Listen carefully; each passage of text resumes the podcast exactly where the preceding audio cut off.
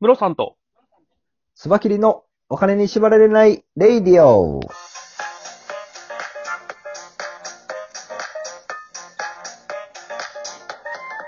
この番組は、元野村証券の営業コンサルタント、ムロさんと。テクニカルアナリストのスバキリがお送りするお金と経済のことについて話す番組です。イエス。です。お願いします。佐はい。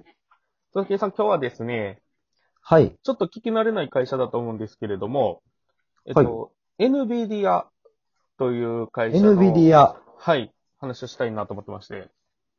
はい。この NVIDIA なんですけども、えっ、と、半導体を作ってる、あの、パソコンに組み込まれる部品ですね、はい。を作ってる会社なんですけれども、ほうほうほうそのパソコンに組み込まれる部品の、あの、今までの代表格だったインテル。ああ、そういインテルはうご存系の知で会すよね社ってことですね。そうはでい。すインテルは入ってる。そうです、そうです。インテル入ってるですね。はい。はい。インテルは僕のパソコンに入ってるですよ。そうですよね。僕のパソコンにも入ってます。 Core i7 とか言ってるじゃないですか。あ、あれでしょあれです、あれです。あれ、はい。はい。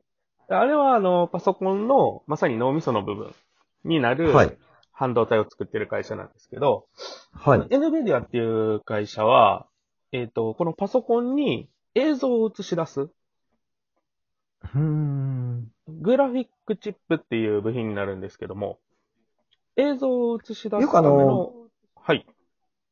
ゲーミングパソコンとかでグラフィックボードとか言うけど、ああいうやつなんですかねそうです。そのグラフィックボードに搭載されてるチップですね。ああ、なるほど。はい。そのグラフィックボードの脳みその部分だと思ってください。なるほど。これを作ってる会社なんですね。僕パソコン本当に詳しくないんでわかんないですけど、 はい。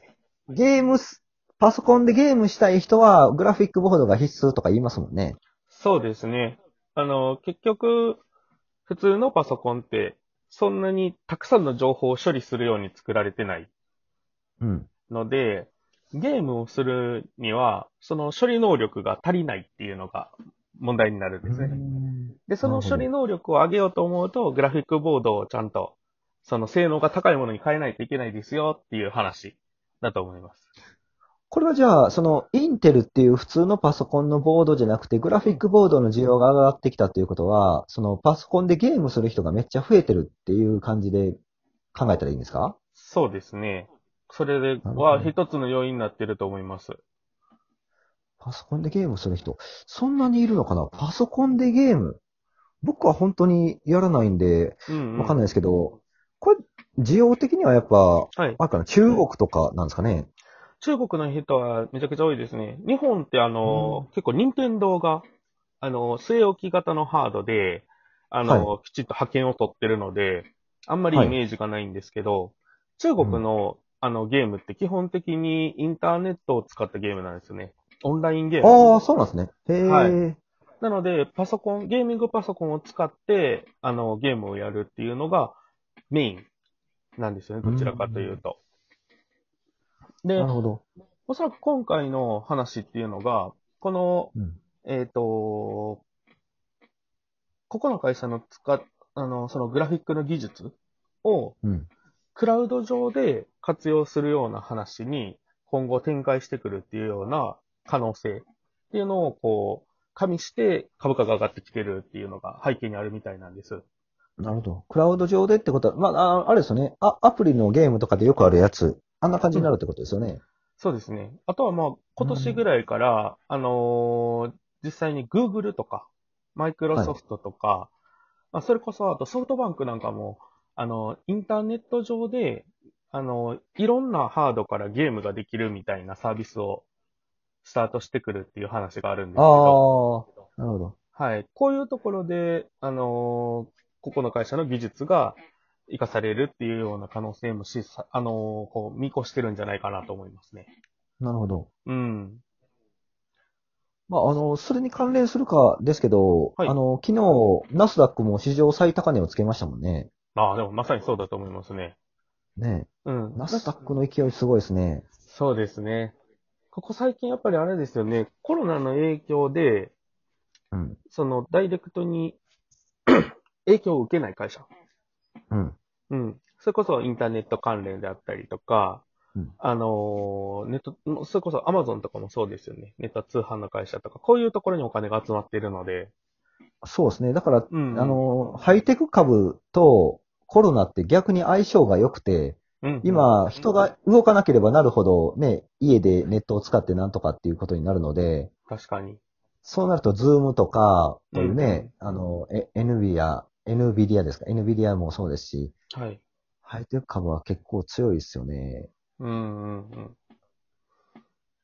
確かにそうなんですよね。こういう流れ。まあ、言ったら、あれですね、本当に、そういう時代になりそうですね。ハイテクで、外に出ずに、うんうんうん。まあ、以前お話しした VR とかの技術とかもありますし、はい。そういうのがどんどん加速していきそうですね。そういえば、この話はしましたっけあのーはいインターネットのゲームで、フォはーい。トナイトというゲームがあるんですけど、はい。はい。これもあの、基本的にはパソコンでもともと遊べるゲームっていうので、はい、はい。はい、出てきてたんです。で、それがですね、あのーそれこそ今は、ハードがプレイステーションだったりとか、う任ん。天堂スイッチだったりとか、っていうのでも、そのパソコンでゲームしてる人たちと一緒に遊べるっていうので、あ、そうなんですね。ああ、まあそうか。ネットで繋がるからなんで、ハードは別に関係ないんだ。そうですね。うで、んその画像データとかは全部、あの、それぞれのハードに合わせて処理されて、一緒にプレイできますよっていうような形になってきてるんですす。で、じゃあ、日本は日本で、そのね、あの、うん引き続き、あの、固有ファンが多いハードを使って遊んでもらって、そうです、そうで海す。外はパソコンで使って遊んでもらってと。まさにそういう感じですね。なるほどうね。んうんうんうん。だから実際でもあれみたいですけどね、あの、そういうゲームの、今結構 e スポーツ、ゲームのプロの人たちって増えてきてるじゃないですか。はい。この人たちは、みんな、パソコンでやってるみたいですけどね。ああ、そうなんですね。はいプ。ロはパソコンなんや。多分、その、最初にああの、話した NVIDIA のグラフィックチップの話に、こうなってくると思うんですけど、あのー固定、据え置きのハードって、結局、その、グラフィックチップの交換できないんですよ。ああ、なるほど。なので、その画像処理の、あの、能力っていうのが、もう固定されちゃってるんですよね。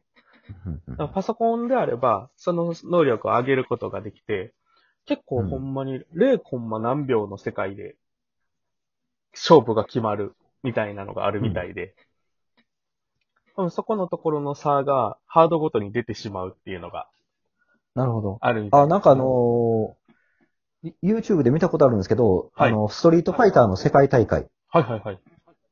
とか、もうなんか、パンチを出したその瞬間に、その、相手がガードすることを予見して、そのガードした時に、はい。上をガードしたら下が開くんですね。はいはいはい。その下に攻撃のコマンドを入れてるんですよね。はいはいはい。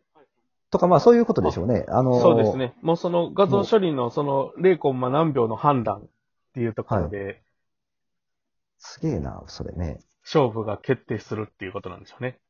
まあ、だだからなんでしょうけど、若い人ですもんね、やっぱあのーあの、ゲームのプロの人たちは。確かに。プロゲーマーの人たち、若い人たち、やっぱり反射神経が、うんうん。全てなんでうんうんもう僕らおっちゃん練習、連中では勝てないですよ。確かに。もうほんまそういう、そういう意味で考えてもスポーツなんですよね、やっぱり。あそうですね。身体能力の高さを競うっていうところが、はい。うん、ポイントになってくるわけですもんね。あそれで言うと、まさにスポーツの、あの、いいゲームありますよ。あの、波動って知ってます波動波動で、ぜはいひググっていただきたいんですけど、はい。 YouTube とかで、あの、ドッジボールみたいに3対3で、あ知ってる、それ。めちゃくちゃ、あの、AR の技術使ってやってるやつですね。そうそう、手からカミハミハみたいなのを打って、それを相手に当てるっていうゲームですね。はいはいはいはいはい。波動。見たことあるな、それ。もうまさにドッジボールですけどね。はいはいはいはい。それが手からウィーンって、もう波動が出てドーンって。流行ってるんですか世界大会とか行われてるみたいですよ。へえー。面白そうやな。うん。なんかそれこそ、なんかこう、サバイバルゲームの、こう、なんていうんですかね。その、デジタル版みたいな感じになるんですかね。